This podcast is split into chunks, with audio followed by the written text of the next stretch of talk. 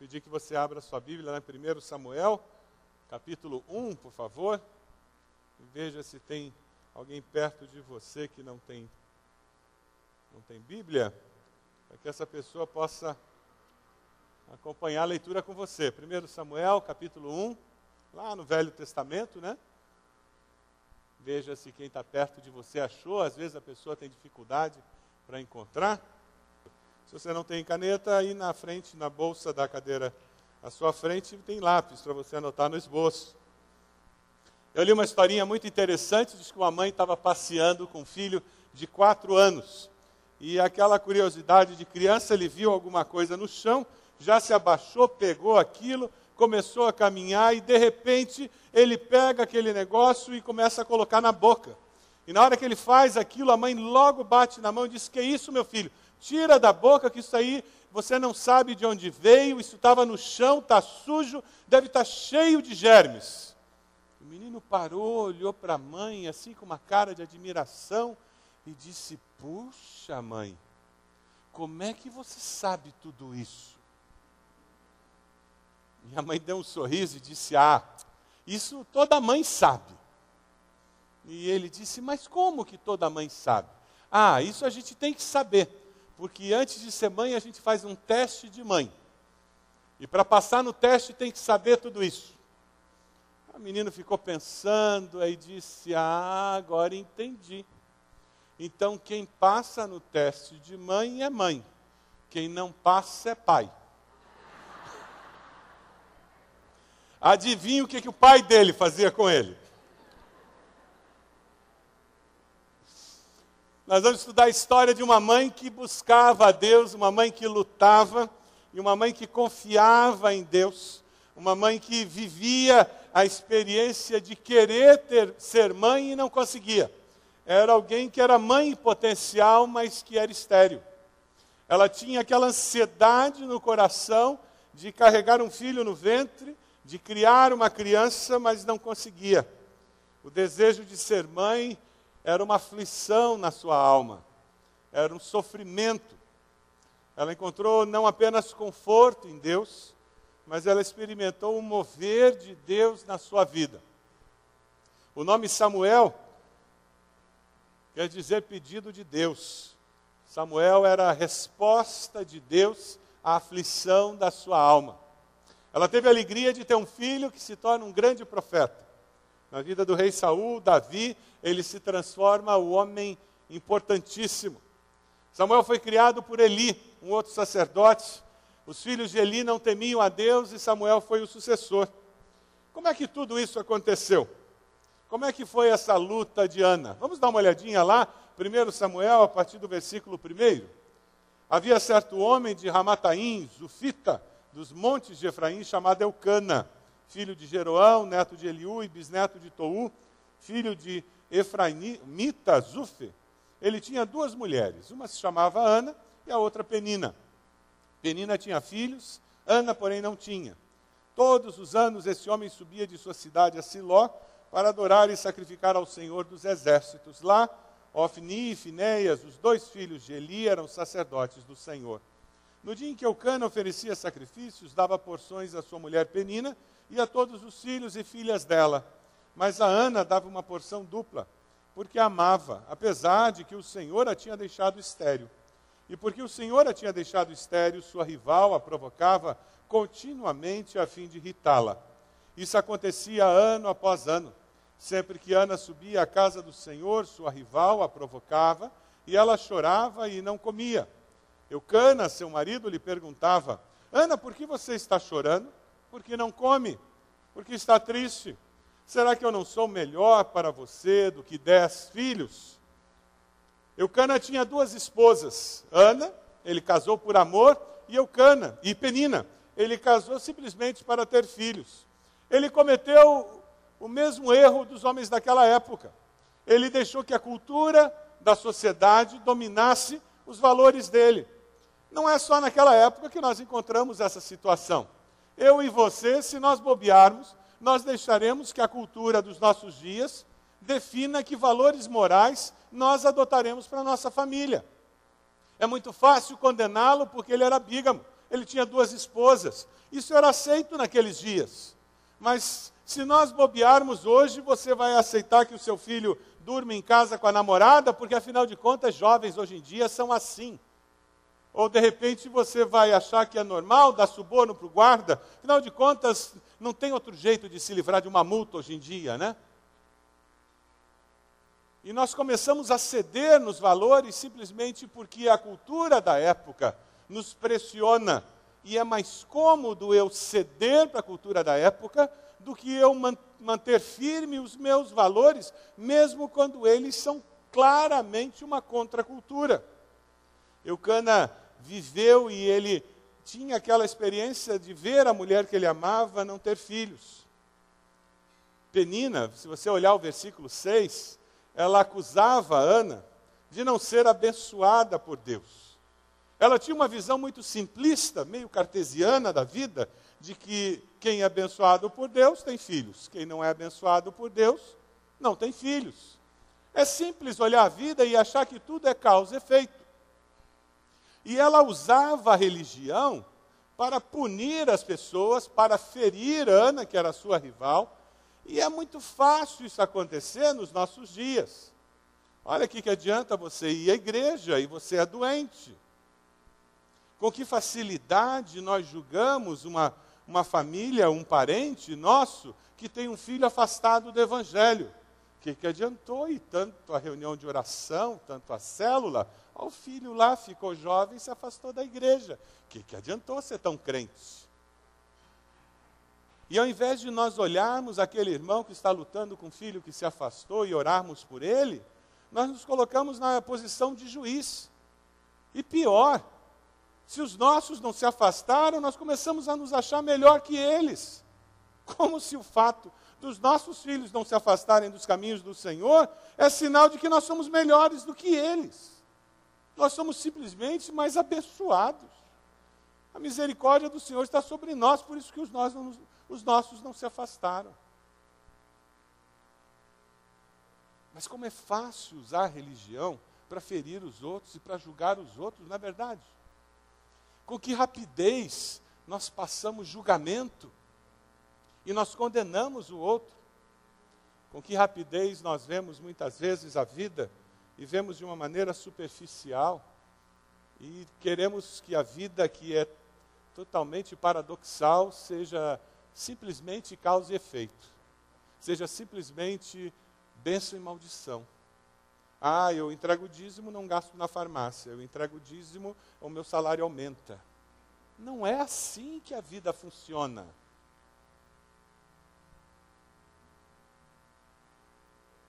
É, entrou ladrão lá em casa porque nós não oramos quando saímos de casa. Não é assim que a vida funciona. nós encontramos uma Ana que, apesar de ser acusada, perseguida, ironizada, pressionada pela cultura que dizia para ela que ela era amaldiçoada por Deus por não ter filhos, nós encontramos uma Ana que não aceitava essa pressão da cultura, que dizia isso para ela, e eu posso até perceber a pressão que ela tinha, e muitas vezes ela dizendo: será que eu sou mesmo amaldiçoada por Deus e por isso eu não tenho filhos? Mas ela não comprava essa ideia. E nós vamos ver uma Ana que escolhe o caminho certo. E porque ela escolhe o caminho certo, ela encontra a resposta certa, vinda do coração de Deus. Veja ali no versículo 9. A história de Ana continua a partir do versículo 9. Certa vez, quando terminou de comer e beber em Siló, Estando o sacerdote ali sentado numa cadeira, junto à entrada do santuário do Senhor, Ana se levantou, com a alma amargurada, chorou muito e orou ao Senhor. E fez um voto dizendo ao Senhor dos exércitos: Se tu deres atenção à humilhação de tua serva, te lembrares de mim e não te esqueceres de tua serva, mas lhe deres um filho, então eu o dedicarei ao Senhor por todos os dias de sua vida, e o seu cabelo, sua barba nunca serão cortados. Enquanto ela continuava a orar diante do Senhor, ele observava sua boca. Como Ana orava silenciosamente, seus lábios se mexiam, mas não se ouvia sua voz. Então ele pensou que ela estivesse embriagada. E lhe disse: Até quando você continuará embriagada? Abandone o vinho. Ana respondeu: Não se trata disso, meu senhor. Sou uma mulher muito angustiada. Não bebi vinho, nem bebida fermentada. Eu estava derramando minha alma diante do Senhor. Não julgues tua serva uma mulher vadia. Estou orando aqui agora por causa da minha grande angústia e tristeza. Ele respondeu: Vá em paz e que o Deus de Israel lhe conceda o que você pediu. Ela disse: Espero que sejas benevolente para com tua serva. Então ela seguiu seu caminho, comeu e seu rosto já não estava mais abatido. Na manhã seguinte, elas, eles se levantaram e adoraram o Senhor, então voltaram para casa em Ramá. Eucana teve relações com sua mulher Ana e o Senhor se lembrou dela. Assim Ana, assim Ana engravidou e no devido tempo deu à luz o filho e deu-lhe o nome de Samuel, dizendo: Eu o pedi ao Senhor. O que, que Ana fez no meio de toda essa turbulência, essa pressão da cultura, essa pressão de Penina, essa frustração interior dela? Nos versículos 10 e 11, nós encontramos uma Ana que, com a alma amargurada, ela chora muito e ora ao Senhor. No meio da crise, no meio da dor, no meio da luta, da frustração, da dificuldade de aceitar o fato de que ela não conseguia a maternidade, o que, que ela faz? Ela se derrama diante de Deus. Mãe, é isso que você tem feito quando você se encontra na profundidade da dor, na tristeza da alma, na angústia, na frustração do não encontrar a resposta certa? É isso que você tem feito quando o coração fica amargurado por não ter as respostas que você deseja encontrar? Você tem se derramado diante de Deus? Você tem buscado a solução na pessoa certa, em Deus? Ana vai à pessoa certa, com a alma amargurada, triste, ela chora e chora diante do Senhor ela busca a resposta naquele que pode responder. Ela confia no poder daquele que tudo sabe, daquele que controla o universo, daquele que escreve a história da nossa vida. Ana buscou a Deus para enfrentar a sua crise. Quando você enfrenta uma crise na sua família, a quem você busca? Quem é a fonte de segurança? Na sua vida? A quem você busca quando parece que as respostas não chegam? Parece que as soluções não funcionam mais? Quem ouve o seu clamor? Quem ouve as suas reclamações? Quem escuta a sua angústia? Quem ouve a amargura, a angústia do seu coração? E veja no versículo 11, Ana faz algo tremendamente precioso. Ela não apenas derrama o seu coração diante de Deus, mas ela expressa a sua fé, dizendo: Deus, eu não vejo mais saída, mas eu sei que o Senhor pode. Veja o que ela faz no versículo 11. Ela faz um voto a Deus. Veja, ela não está num balcão de negócios com Deus, e é muito fácil nós cairmos nessa armadilha. Ela não está fazendo barganha com Deus, dizendo: Deus, se o Senhor me der um filho, eu faço isso. Não é isso que ela está dizendo aqui. O fazer um voto com Deus não é balcão de negócios. O fazer um voto a Deus é expressar a confiança em Deus. E é isso que ela faz aqui. Ela diz: Deus, a minha alma está angustiada, eu não tenho aquilo que para mim é o maior anseio da minha alma, que é ter um filho. Deus, eu quero tanto ter um filho, e eu creio tanto que o Senhor pode, que eu entrego meu filho ao Senhor. Se o Senhor me der esse filho, ele é seu. Veja o versículo 11. Ó Senhor, se tu deres atenção à humilhação de tua serva, te lembrares de mim, não te esqueceres da tua serva, mas lhe deres um filho, eu o dedicarei ao Senhor. Isso é um grito de fé. Ela está dizendo: Eu desisti, eu já tentei de tudo, Deus. Eu não consigo ter esse filho, mas se o Senhor me der, ele é seu. Eu só quero ter a alegria de carregar no ventre aquele ser. Você já fez um voto a Deus? Não faça barganha com Deus. Ah, Deus, se o Senhor me der aumento, aquele aumento que eu preciso, eu vou sustentar um missionário. Você nunca sustentou missionário, nunca deu oferta para missionário, isso é barganha com Deus. Se você realmente quer sustentar missionário, começa a dar 10 reais para um missionário que você conhece. Aí você pode até fazer um voto a Deus, dizendo: Deus, eu até vou aumentar o que eu estou dando para o missionário. Mas não fica fazendo barganha com Deus, não. Voto a Deus é expressão de fé. Eu confio que o Senhor pode fazer. E quando você fizer um voto a Deus, cumpra. O voto a Deus é uma expressão de fé no futuro. E foi isso que ela fez. Eu sei que o Senhor pode. Eu sei que o Senhor é o Deus dos impossíveis. No versículo 20, ela experimentou o Deus dos impossíveis agindo na vida dela. Versículo 20 diz: Assim Ana engravidou e no devido tempo deu à luz. Eu pedi ao Senhor o nome de Samuel. Deus respondeu à oração de Ana. Deus sempre responde às nossas orações. Você concorda com isso? Diga amém. Como é que Deus responde às nossas orações?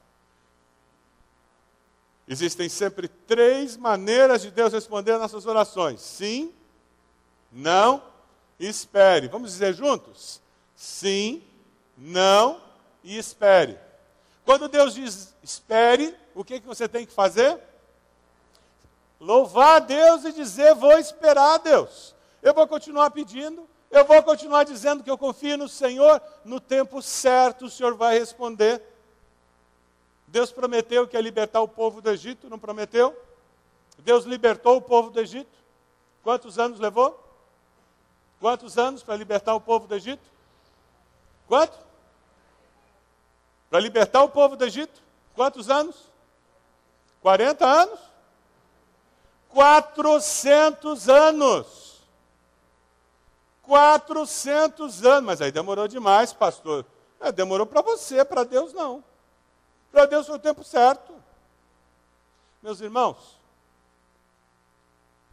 você consegue imaginar, há uns 120 anos atrás, lá na Inglaterra, nos Estados Unidos, igrejas como a nossa reunidas, tendo momento de oração por missões, orando por missionários que estavam vindo para um país chamado Brasil, que precisava ouvir do Evangelho.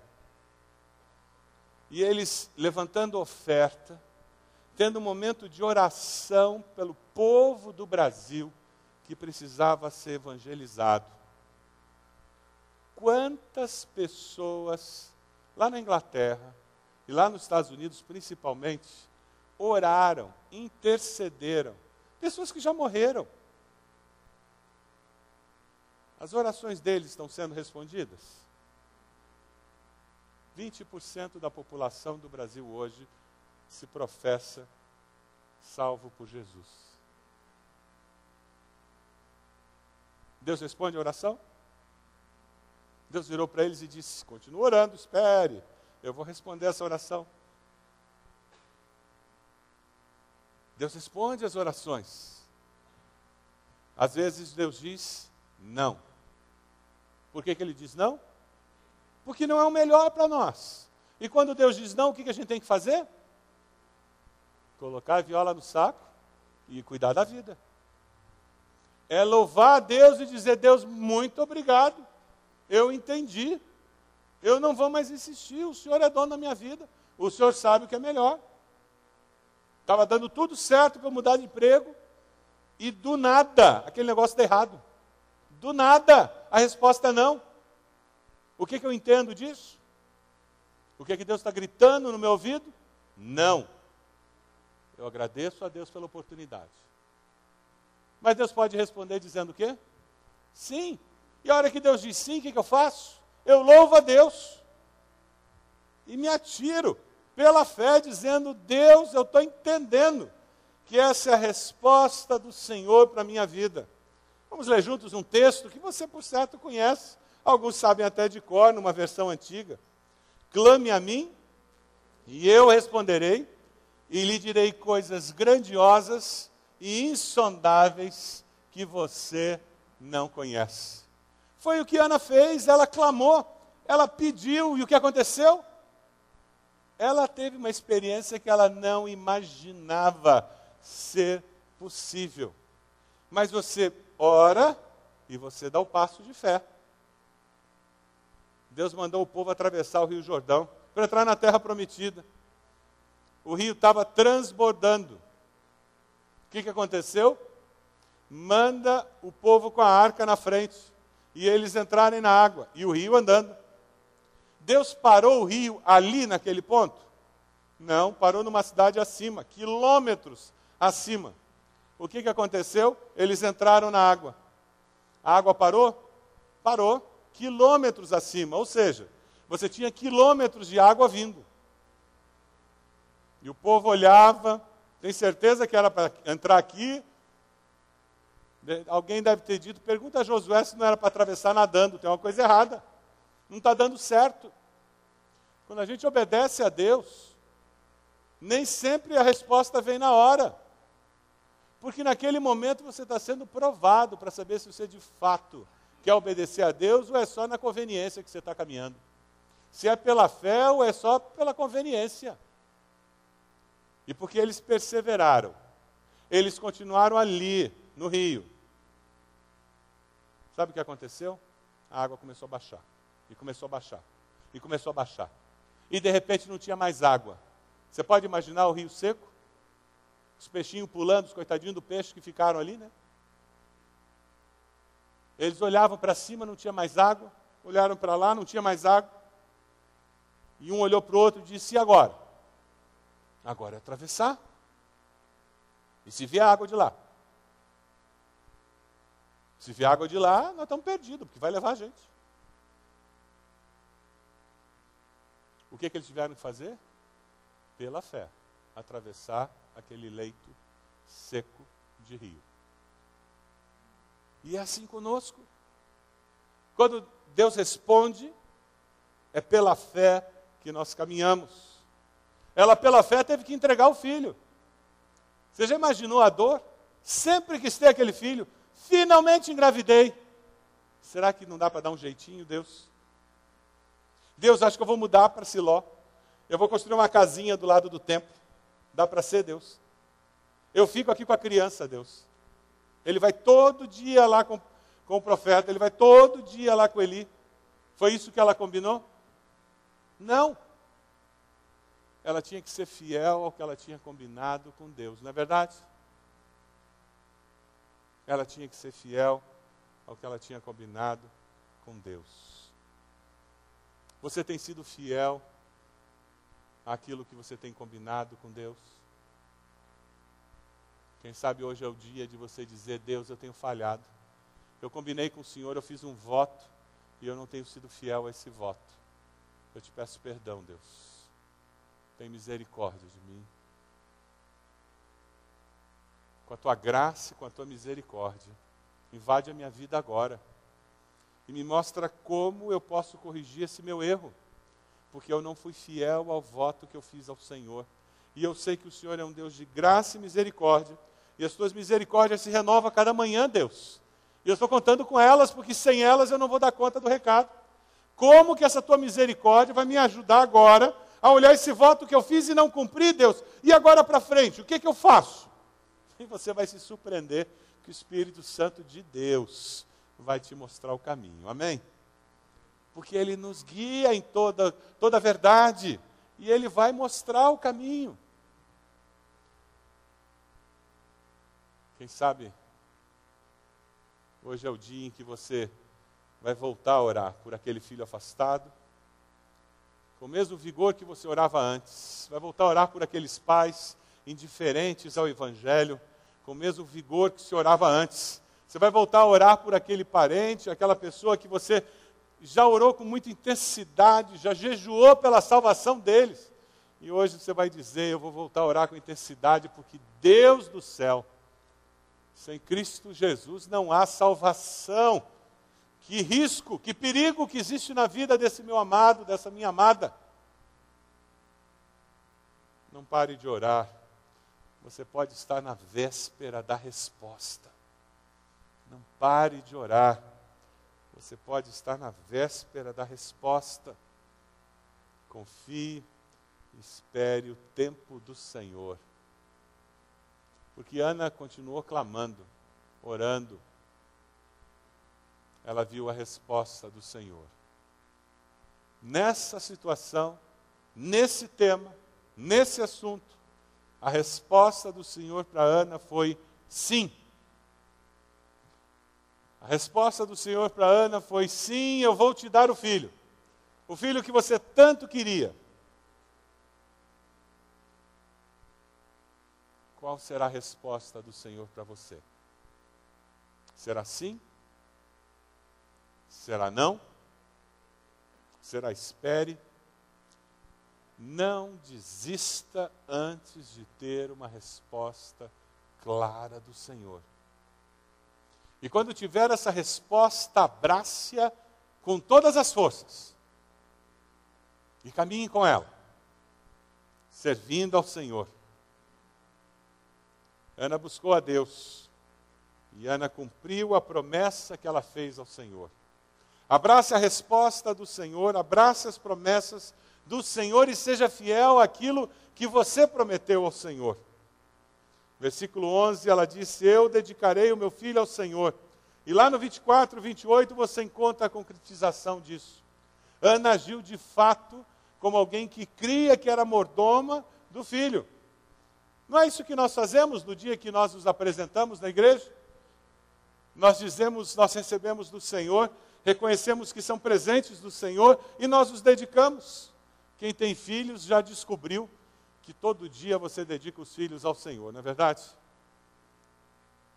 Quando eles chegam na adolescência, eles têm uma maneira muito especial de nos lembrar disso diariamente, que eles são do Senhor.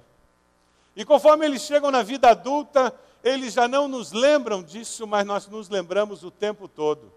Eles não são nossos mesmo, eles são do Senhor. Quando eles chegam na vida adulta, nós oramos por eles, nós damos conselhos quando consultados, e nós oramos por eles, e nós oramos por eles. E nós desejamos dar conselhos, e nós oramos por eles. E não é assim? E continuamos desejando dar mais conselhos, e continuamos orando com eles. E oramos por eles. Tem um livro que eu tenho recomendado a leitura. Quando filhos bons fazem escolhas ruins. Se você não leu esse livro ainda, eu quero recomendar que você leia. Se seus filhos estão afastados dos caminhos do Senhor, é imperativo que você leia. Esse livro tem uma capacidade muito especial de tirar culpa de cima de pais de filhos que fazem escolhas ruins. E filhos que fazem escolhas ruins têm uma capacidade ótima de jogar culpa em cima dos pais. Eu, eu me afastei da igreja porque você me obrigava à igreja. Já ouviu gente dizer isso? Eu não vou mais à igreja porque quando eu era pequeno meus pais me obrigavam à igreja. É interessante porque ele continua escovando dentes. Você já viu criança escovar dentes sem ser obrigada? Você já viu criança tomar banho sem ser obrigada? É curioso porque esse pessoal continua fazendo pós-graduação, mestrado, e foram obrigados à escola. É óbvio que pai e mãe obriga a filho a fazer coisas que eles acreditam que é boa, que faz bem. Tem que fazer isso. Eles estão afastados porque eles escolheram. Um casal que eu atendi, que os filhos estavam fazendo esse jogo de culpa e eles estavam comprando a ideia de que os filhos estavam afastados porque eles erraram com os filhos. E a leitura desse livro foi maravilhosa. Sabe por quê? Eles entenderam que os filhos eram adultos e se eles estavam longe dos caminhos do Senhor, é porque eles escolheram se afastar de Deus. E sabe o que está acontecendo? Porque agora eles não têm que carregar essa culpa, eles estão abençoando os filhos. Eles se relacionam com os filhos agora sem culpa. Eles podem abençoá-los. Antes eles chegavam perto dos filhos com culpa, sempre com o sentimento de que eu tinha que reparar alguma coisa. Eles não têm que reparar coisa nenhuma. Todo pai e toda mãe errou e acertou com filhos. Amém? Você tem certeza disso, mãe? Tem certeza disso, pai? Isso é libertador. Alguns acertaram mais, outros erraram mais. Que bom, bem-vindo ao mundo real. É claro que todos nós temos que fazer o melhor para errar o mínimo possível. Ótimo, bem-vindo ao mundo real. Mas todo mundo vai errar, todo mundo vai acertar. Alguns com mais capacidade erram, outras com menos capacidade. Tem gente que é especialista em errar. Mas olha, eu já vi de tudo como pastor. Eu já vi pai e mãe que são santos de Deus e os filhos não querem nada a ver com Jesus. E eu já vi pai e mãe que, me desculpa, são aqueles crentes fajuto, que tem um filho, uma filha que eu digo, Jesus amado, de onde saiu esse santo? Sabe por quê? Porque filho e filha têm livre-arbítrio. Você sabia que teus filhos têm livre-arbítrio? E eles podem fazer escolhas boas e escolhas ruins. É por isso, se você tem filho e filha que serve ao Senhor todos os dias, faça duas orações. Deus, muito obrigado porque eles são fiéis a Deus. Eu não mereço isso. Deus mantenha-os nos teus caminhos. Mas lembre a você mesmo que você não merece isso. Não é porque você é bonzinho, não, hein? Não se iluda. É pura misericórdia de Deus que eles estão nos caminhos do Senhor. Amém? Leia esse livro. Ah, pastor, meus filhos não estão afastados, estão servindo a Deus. Leia o livro. O único pré-requisito, sabe qual é? É estarem vivos. Aí você vai poder ajudá-los e você vai poder ajudar casais que estão lidando com isso. Não estou ganhando nada do autor, viu? Ana buscou a Deus. Ela foi fiel a Deus nos propósitos que ela fez com Deus. Sabe o que aconteceu com ela? Ela experimentou a fidelidade de Deus, que é real. Deus não falha. Você acredita nisso? Porque Ana viveu com Deus essa relação Deus teve mais liberdade para agir na sua família. E é disso que nós estamos falando hoje. Se você esquecer tudo que eu falar, não esqueça disso. Mãe, pai. É dia das mães, mas eu estou falando para todo mundo. Se esquecer tudo que eu falei, não esqueça disso. O que Deus quer é que você dê liberdade para Ele agir na tua família. E se você está buscando a Deus, o Espírito Santo vai ter mais liberdade para agir na sua família. É só isso. Esse é o princípio da mensagem hoje. Só isso. Porque Ana derramou o coração dela diante de Deus, Deus teve mais liberdade para agir na vida dela e da família dela. John Wesley, a mãe dela, a mãe dele, era uma mulher muito especial. Ela era especial porque ela tinha 19 filhos. Você consegue se imaginar sendo mãe de 19 filhos, as mães presentes? Você consegue imaginar você arrumar 19 camas de manhã? Quer dizer, 20, porque tem a do casal ainda lavar 19 pratos. Gente, você já imaginou 19? Você já imaginou lavar roupa para essa tropa? 19 filhos. Historiadores dizem que ela, ela orava uma hora, mais ou menos uma hora por cada filho durante a semana. E ela tinha um hábito, no mínimo, incomum. E os filhos sabiam. Quando a mãe estava sentada, com o avental colocado na cabeça, os filhos não faziam barulho na casa e nem se aproximavam, porque eles sabiam que era o momento de oração da mãe. A casa ficava em silêncio, 19 crianças ficavam em silêncio. Você imagina a quantidade de lambada que essas crianças levaram. Até ela conseguir que isso fosse uma norma. Você está dando risada com dois, três, você já ia ter dificuldade? Você imagina com 19.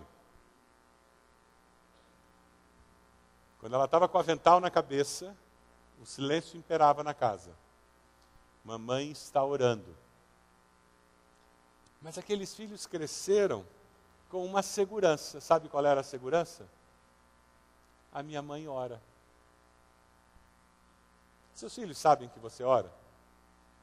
Eu me lembro uma vez que o Fernando voltou do Palácio da Vida, aquela forte ênfase de, de hora silenciosa que eles têm, que a gente ama, e aqui na igreja a gente sempre usou isso para fortalecer um valor que nós cultivamos em nossa igreja.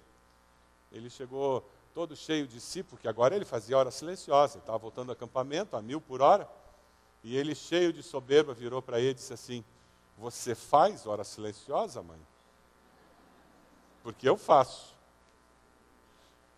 E foi um momento muito bom da Ed, contando, contar para ele que ela fazia, que ela esperava todo mundo ir para a escola, eu sair para o trabalho, que aí a casa estava sossegada, e daí era um tempo que ela gastava com Deus. Pegou o caderno de hora silenciosa dela, todo rabiscado, com as orações, colocou na mão dele e disse: Pode ver, esse é o caderno que eu uso. Aqui tem o que eu escrevo, o que Deus falou comigo da leitura bíblica. Aqui estão as minhas orações, eu gosto de escrever minhas orações. Aí ele pegou o caderno, começou a folhear. Sabe qual foi o comentário dele? Puxa, mãe, você ora por mim, hein? Eu devo dar muito trabalho. Seus filhos estão crescendo com essa segurança de que você ora por eles eles têm a experiência de você orar com eles. Quando eles vão fazer uma prova, você ora com eles. Esse é um dos momentos mais fáceis de você cultivar na mente dos seus filhos essa certeza da cumplicidade.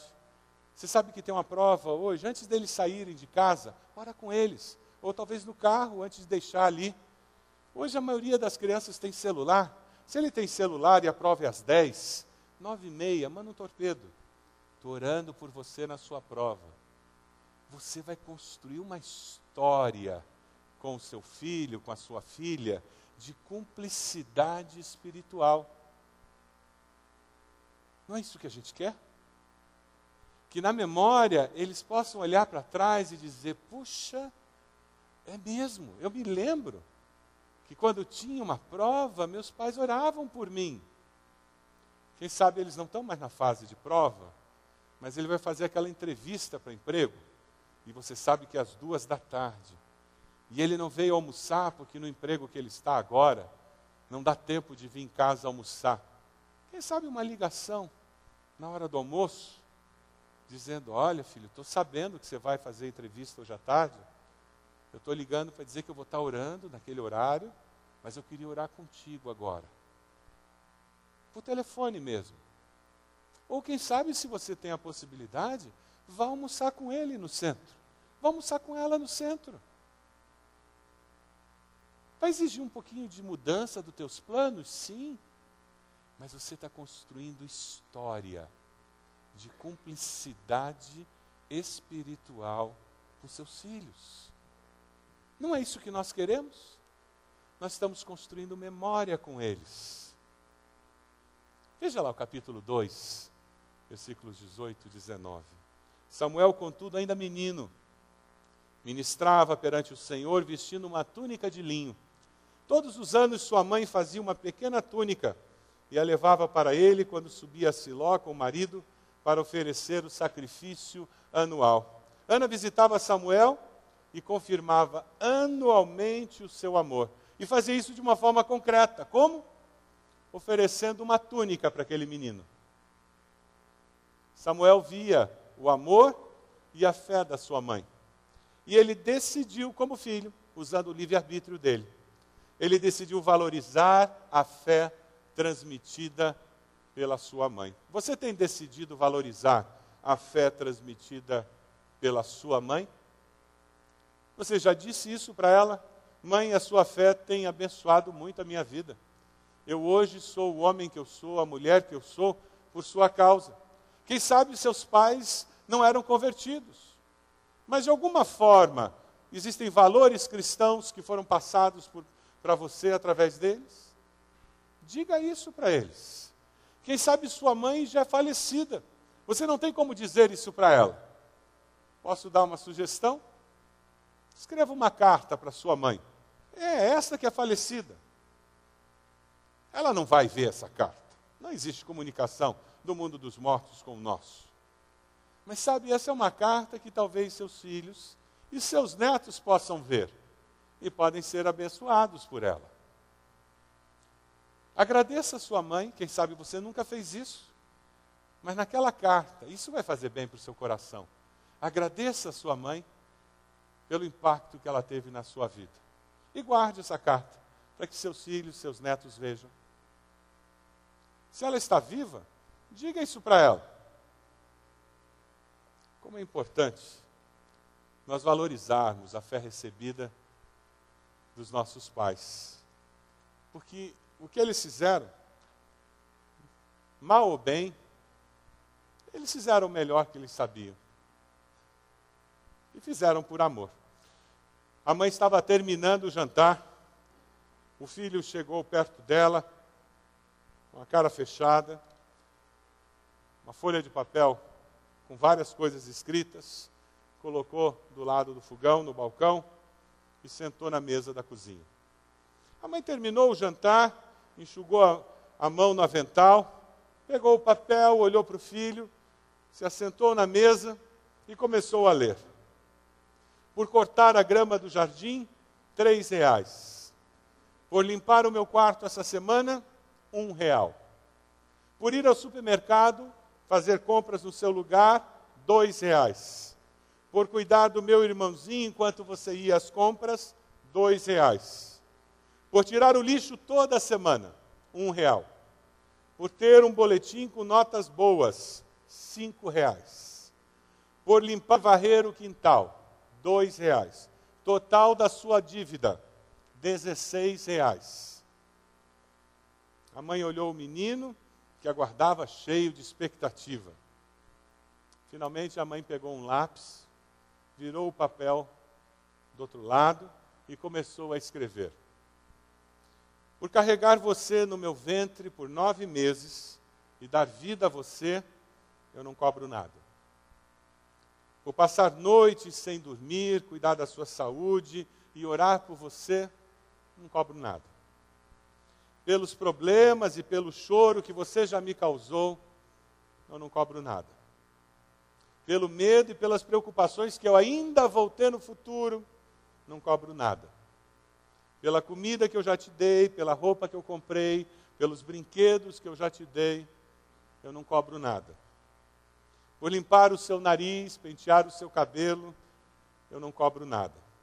Custo total do meu amor por você, nada. Quando o menino terminou de ler o que a mãe havia escrito, com os olhos cheios de lágrima, ele saiu correndo na direção da mãe, deu um abraço e disse: Mamãe, eu amo você. Pegou o lápis que a mãe tinha usado, virou o papel do outro lado e escreveu com letras grandes e bem fortes: Totalmente pago. O relacionamento da mãe com os filhos é baseado em amor e graça.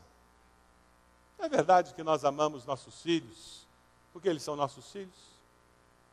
Mesmo sendo humanos e com uma dificuldade incrível de amar incondicionalmente, com filhos a gente consegue chegar tão perto disso, não é mesmo? Até filho mal criado continua sendo amado. O nosso relacionamento com o Pai Celeste é o relacionamento em que nós experimentamos o amor perfeito, incondicional. Porque só Deus consegue de fato nos amar de forma incondicional. Por isso que ele deu o filho dele para morrer na cruz no nosso lugar.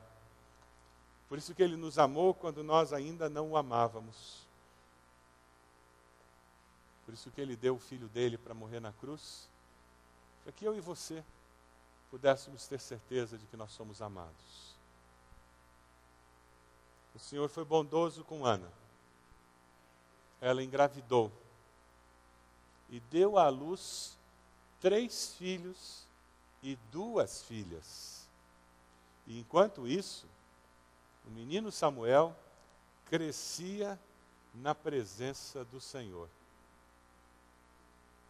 O que, que ela tinha pedido? Um filho. E Deus deu. Um filho, Samuel. Deus foi fiel. Mas é assim que Deus se relaciona conosco? Ele nos dá apenas aquilo que nós pedimos? Ou Ele nos dá muito mais do que nós pedimos ou pensamos? Ela teve Samuel, depois mais três filhos e duas filhas. Ana foi sincera com Deus. Você consegue ser sincero com Deus? Derramar o seu coração diante dele? Quem sabe é isso que você precisa fazer hoje. Ana confiou em Deus no meio da crise. E porque ela derramou seu coração diante de Deus, ela saiu dali mais do que vencedora, confortada, cheia de expectativa, crendo que Deus faria o impossível possível na sua vida. Você crê nisso? Você crê que Deus pode tornar o impossível possível? E ela cumpriu os votos que foram feitos a Deus. Pai e mãe, você decide dedicar seus filhos a Deus como Ana? Mais uma vez, dizendo, Deus, o impossível dos meus filhos é possível para o Senhor. E eu, mais uma vez, eu me coloco de joelhos e digo: Eu não jogo a toalha, Deus. Eu não desisto. Eu nunca vou desistir.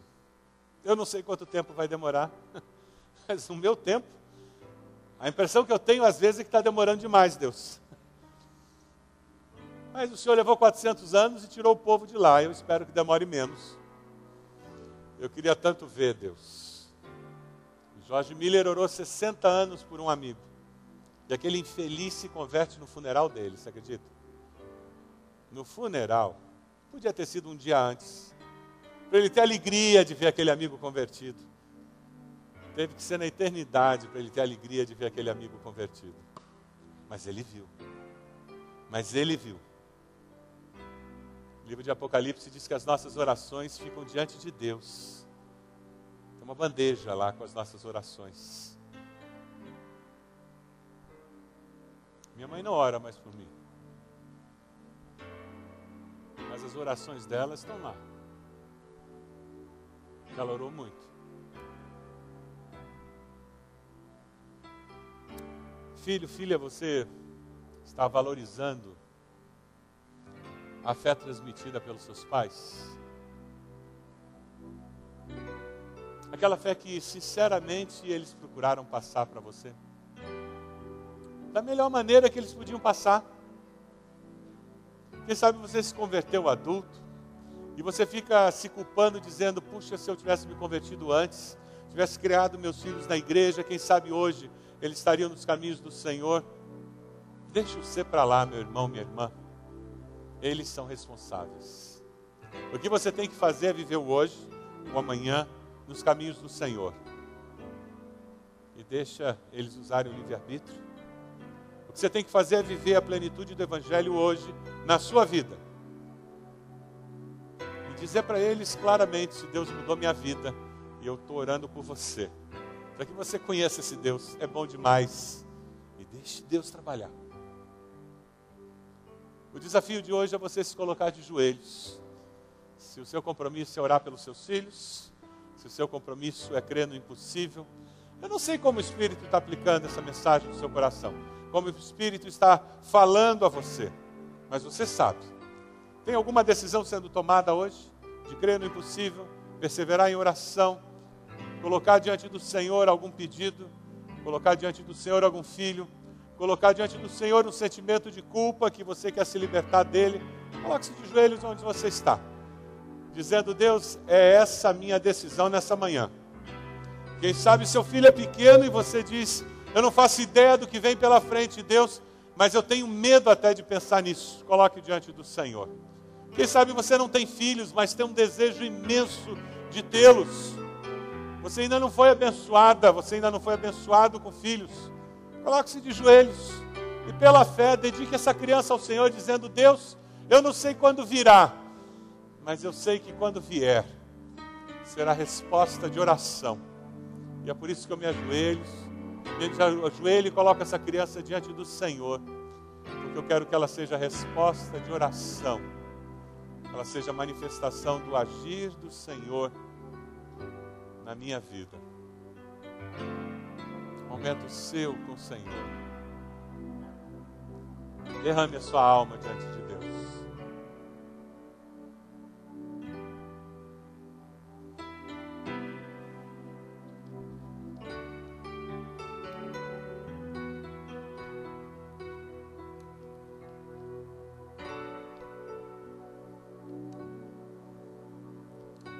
Pai de amor, somos teu povo, estamos de joelhos como teu povo. Obrigado pelo teu Santo Espírito que está aqui, que fala conosco, aplica a tua palavra às nossas vidas, faz a tua obra em nós. Abençoa as mães aqui presentes com a graça do Senhor. Abençoa, Pai, os nossos lares.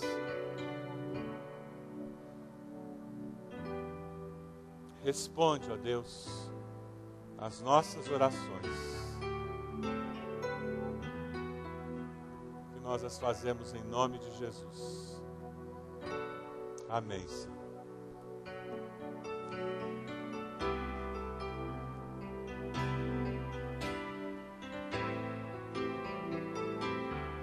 De pé. E vamos terminar esse culto adorando ao Senhor. E vamos dar as mãos e cantar a Deus. Nós entregamos a nossa vida e nosso coração nas tuas mãos. O Senhor é o nosso Deus querido.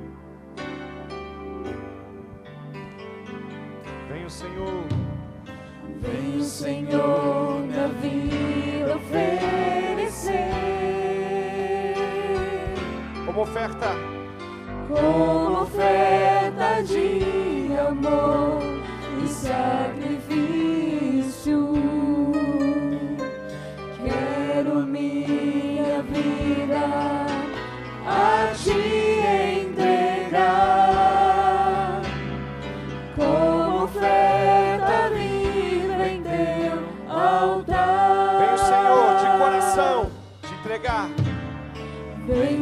Senhor na vida oferecer. glorificar o teu nome, Pai. Como oferta de amor e sacrifício.